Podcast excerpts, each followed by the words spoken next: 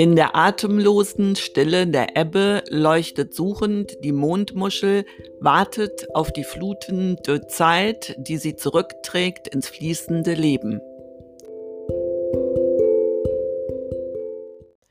Das war mein Gedicht in der atemlosen Stille. Mein Name ist Mira Stephan und ich rede hier mit meiner wunderbaren Tochter Jill. Hello. Sag mal, bekomme ich dieses Jahr wieder einen Adventskalender? Aber klar. Suppi. Und ich?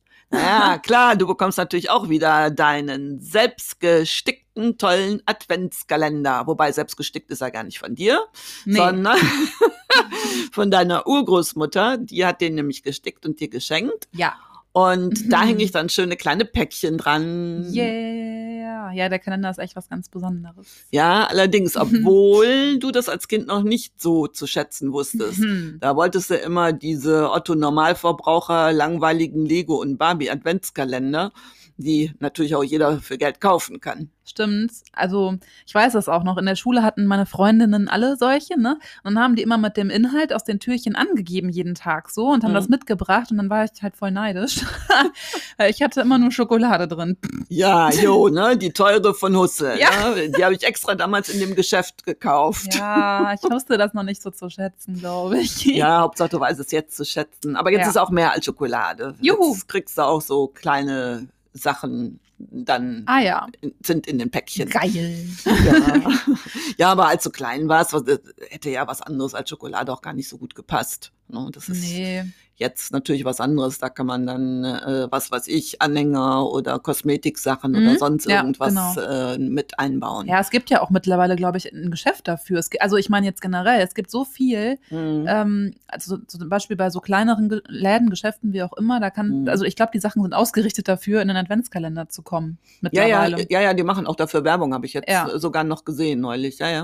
Und dann sagen die, hier kannst du selbst machen und dann kannst du das da reintun. Ja, ja, ja. Also ja, das- genau, da ist genau richtig, genau richtig für einen Adventskalender, so schön Ja, klein genau. und handlich, wie das ist. Ne? Das ist ja echt interessant, wie sich das so geändert hat. Ja, das stimmt. Ja, die haben den Markt eben gesehen und äh, da haben sich gedacht, oh, da können wir Geld verdienen.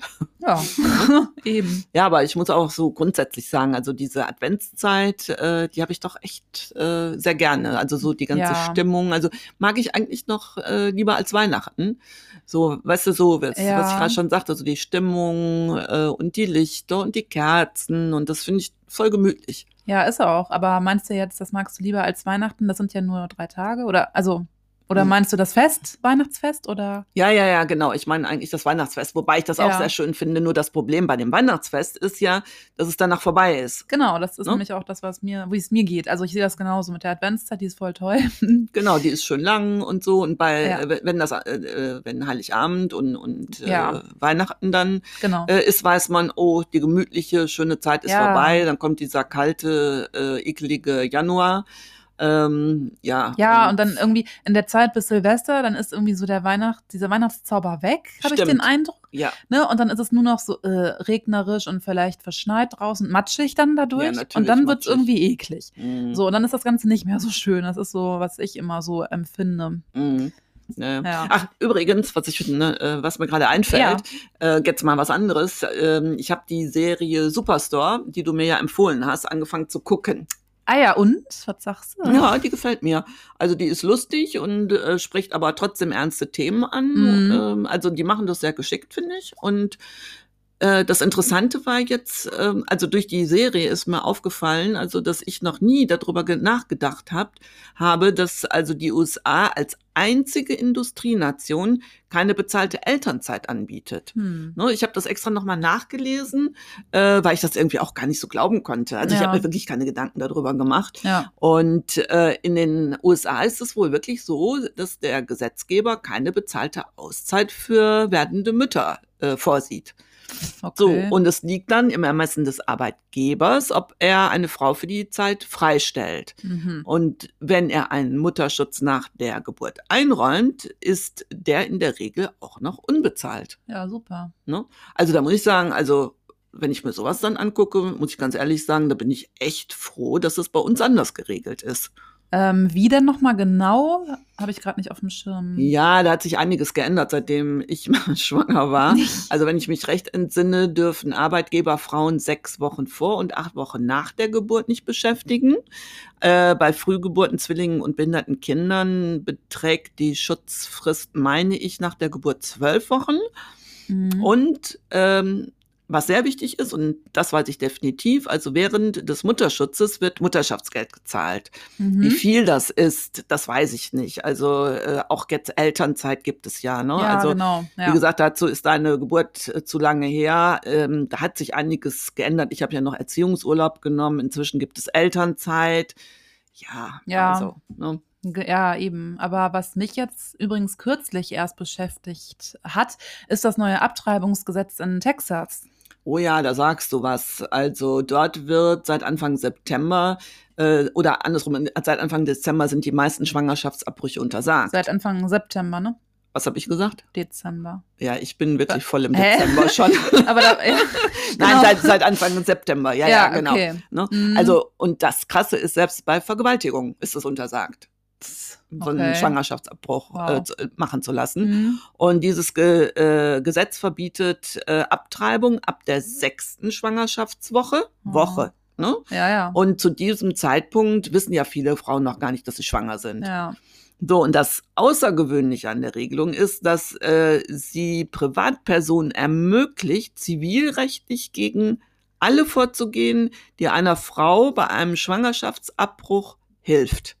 So, und die, also das ist ja in Hm. Texas. Die US-Regierung, die sprach wohl von Kopfgeldjägern, da alle Menschen, die eine Frau bei einer Abtreibung in irgendeiner Form unterstützen, von Privatpersonen verklagt werden können. Hm. Ja, und das schürt meines Erachtens den sozialen Frieden und äh, ja, das ist so richtig so, ah, ich petz mal, ne? Ja, und äh, klar. wenn ich jemanden nicht leiden kann, äh, dann liefere ich den eben aus, weißt du, da geht meine Fantasie ja mit mir durch.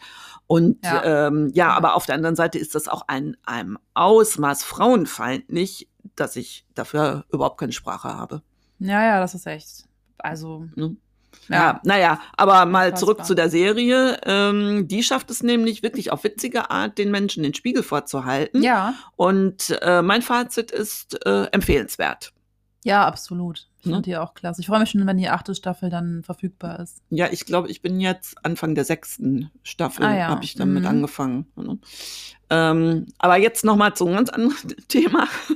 Ja, Ich muss jetzt so ein bisschen über mich selbst lachen. Ich betreibe heute wirklich Themenhopping. ja.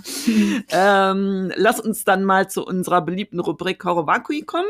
Ähm, bevor wir aber loslegen, müssen, müssen wir noch mal was besprechen kurz. Also eine Hörerin fragte, ob wir hin und wieder auch Strich, äh, SchriftstellerInnen vorstellen können. Ähm, ich finde das eigentlich, Ah. ja, das ist doch interessant. Ne? Was Ja. meinst du denn? Ja, doch, also ist auf jeden Fall ein guter Anstoß. Ja. Also wir können vielleicht ja mal so ab der nächsten Folge schon direkt starten. Mhm. Wäre vielleicht eine Idee.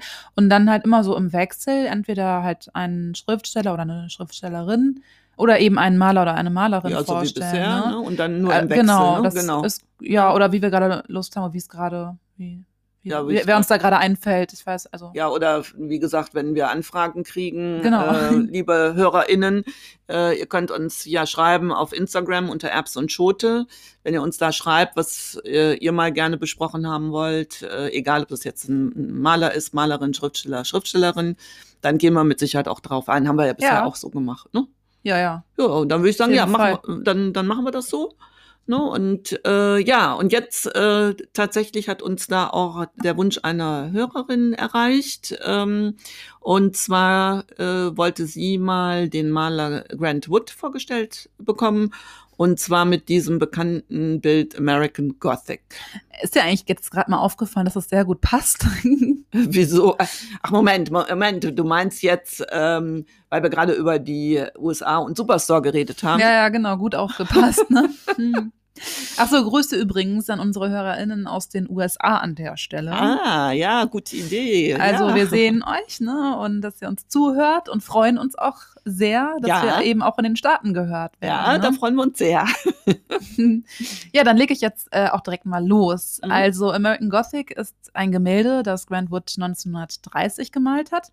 Hast du ja eben schon gesagt. Mhm, und das genau. äh, ist mit Öl auf Spanplatte gemacht. Und es Mhm. ist äh, 76 mal 63,3 Zentimeter groß. Ja, Mhm. Ist ja nicht so groß. Nee. Ne? eben. Ah, da haben wir das ja auch wie, äh, wieder mit der Größe, wie in der letzten Folge. Vor allem ist das so ähnlich, so ein bisschen geht das Richtung Mona Lisa, was du sagtest. Die ist ja auch um den Dreh.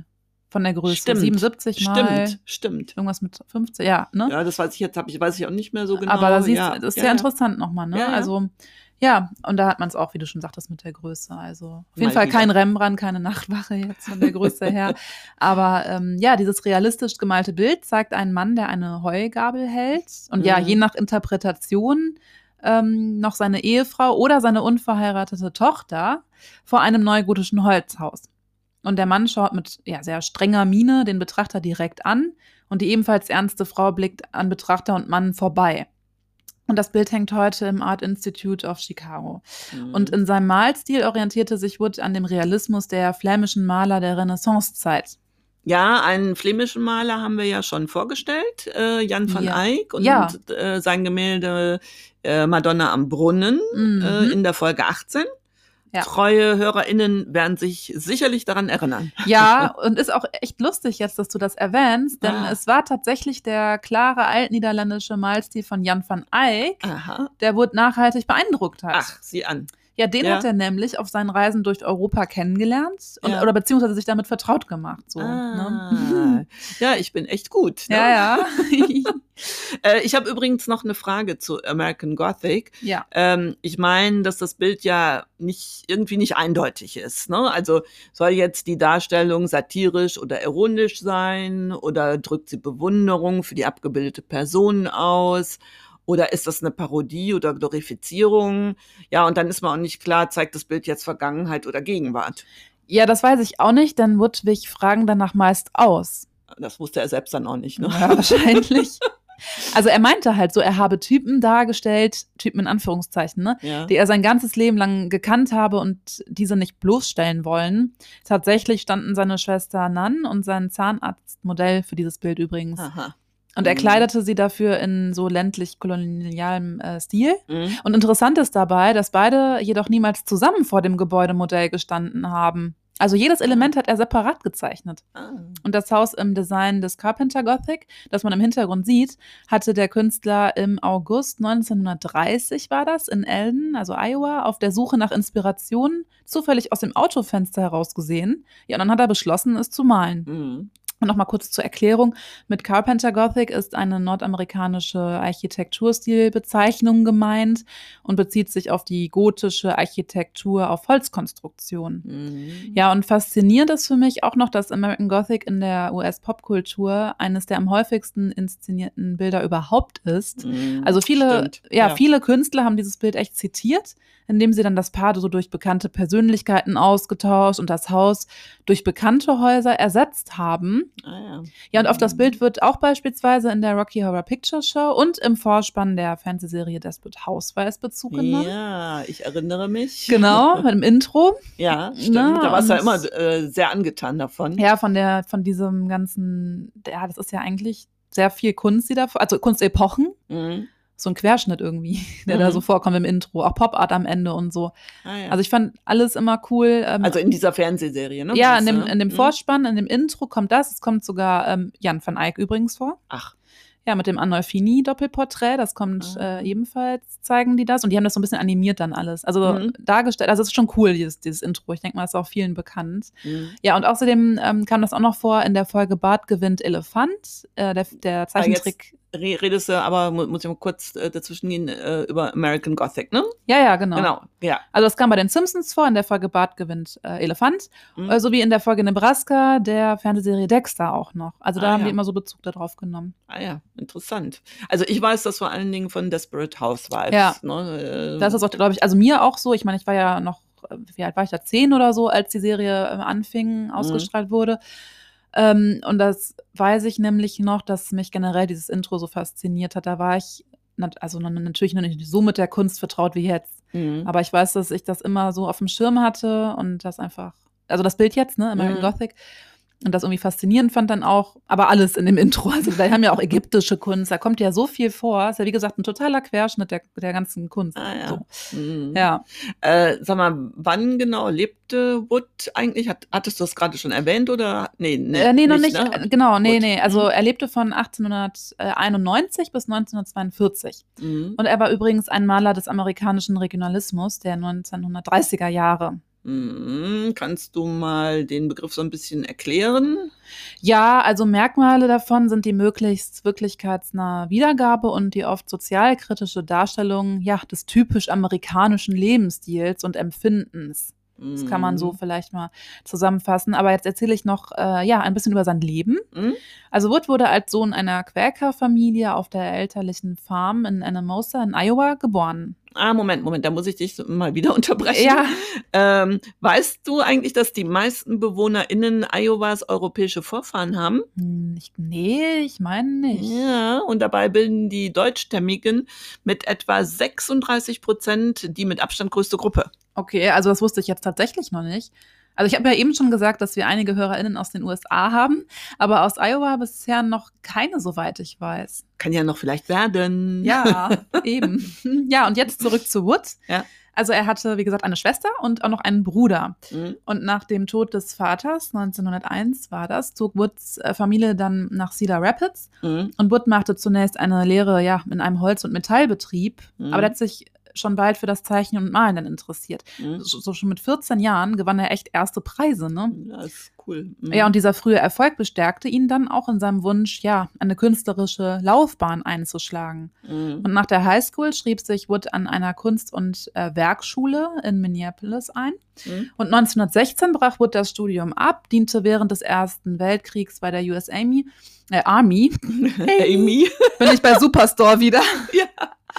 Genau, und da muss man Ja. sagen, weil Superstar ist eine der Figuren, die heißt Amy. Ne? Ja, Nein, genau. Also wir sind aber bei der US Army. Army. Ja. Meine Güte. Ja, ich bin noch, wie gesagt, mit dem Kopf. Aber jetzt wieder so US Army und Wood. Genau, und da äh, arbeitete er danach als Kunstlehrer an einer Junior High School. Nach dem, nach dem Ersten Weltkrieg. Mhm, ne? Also da genau. gedient hat, ja. Ja, na, genau. Ja, ja, und er besuchte dann Paris. Mhm. Da hat er studiert von 1923 bis 1924 Mhm. und besuchte Sorrent in Italien. Mhm. Ja, und im Sommer 1926 stellte er in Paris dann auch aus, hatte aber mit seiner Kunst keinen Erfolg. Also als ja. Wood, ja, als Wood Anfang 1928 für einen Monat in München war, um ein ja, großes Bleiglasfenster fertigzustellen, hielt er sich äh, übrigens zum letzten Mal in Europa auf. Was war das denn für ein Glasfenster?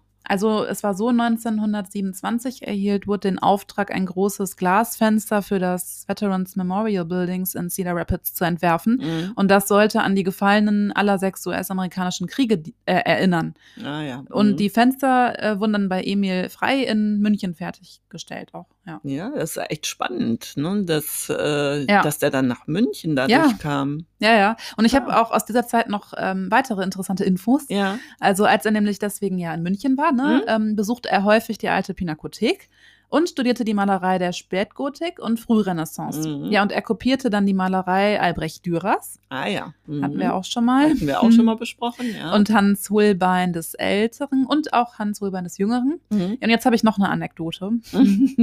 Also er ärgerte sich über die fehlende Anerkennung von US-amerikanischen Künstlern durch die Europäer und schrieb dann an seine Schwester Nan, ähm, Zitat, die hiesigen Kunstkritiker und Händler wollen keine US-amerikanische Kunst. Sie denken, das Land sei zu groß und zu neu für jedwede Art von Kultur und zu primitiv und zu unterentwickelt, um irgendeinen Künstler hervorzubringen. Oh Zitat je. Ende. Ja. ja. Oh je, ich wusste Hm. gar nicht, dass wir solche Ignoranten waren. Hm, Wei, oh ja, wei. krass, ne? Ja, ja. ähm, sag mal, hast du denn noch ein paar mehr Infos zu seinem Leben? Ja, ja, ja, ja, klar. Also Ja. ähm, in den USA begann der Erfolg dann auch sein Leben zu verändern. Mhm. Also 1933 gründete er nahe seiner Heimatstadt die Stone City Art Colony, Mhm. um Künstlern während der großen Depression, also der Wirtschaftskrise in den Mhm. 1930ern, zu helfen und auch um sie zu fördern. Mhm. Ja, und im Folgejahr, also 1934, wurde er dann Dozent für Malerei an der University of Iowa. Ah. Ja, und äh, es war dann so, also seine Bilder, die wurden hart kritisiert. Das war schon 1935 und zwar wegen ihres dekorativen Manierismus. Mhm. und ihrer Sentimentalität. Aha, das war denen wohl zu kitschig. Hm? Ja, Hm. tja. Und nach 1940 dann war die Mode des Regionalismus auch schon zu Ende. Achso, und Wood starb einen Tag vor seinem 51. Geburtstag im Jahr 1942 an Leberkrebs. Da war er dann im Universitätskrankenhaus von Iowa City untergebracht. Oh Mann, Zu der Zeit, ja. Gar nicht so alt geworden, ne? Nee, gut, ja. 51. Ja. Mhm. Naja, gut. Ja, gut, dann würde ich sagen, kommen wir jetzt auch mal langsam zum Ende unserer heutigen Folge. Ja, Ne, mit dem Ende seines Lebens kommen wir ja. zum Ende unserer Folge. Ähm, Hm. aber, ach, warte mal, mir ist gerade noch eingefallen, mit welcher Schriftstellerin wir in der nächsten Folge äh, starten können. Ach so, ja. Wer denn? Ja, also ich finde ja die Anna-Luisa Karsch total interessant. Also sie lebt ne- im 18. Jahrhundert und das Krasseste ist, dass sie der erste Mensch in Deutschland war, der von seiner Dichtkunst leben konnte, sogar noch vor Goethe. Oh, Hammer, ne? Ja, aber mehr will ich jetzt auch nicht verraten, Hm. denn das war Erbs und Schote für diese Woche. Mhm. Wir hören uns dann nächsten Dienstag wieder. Ich freue mich drauf. Bis neulich. Und ihr wisst ja, bleibt erbsig. Glück auf. Tschüss. Tschüss.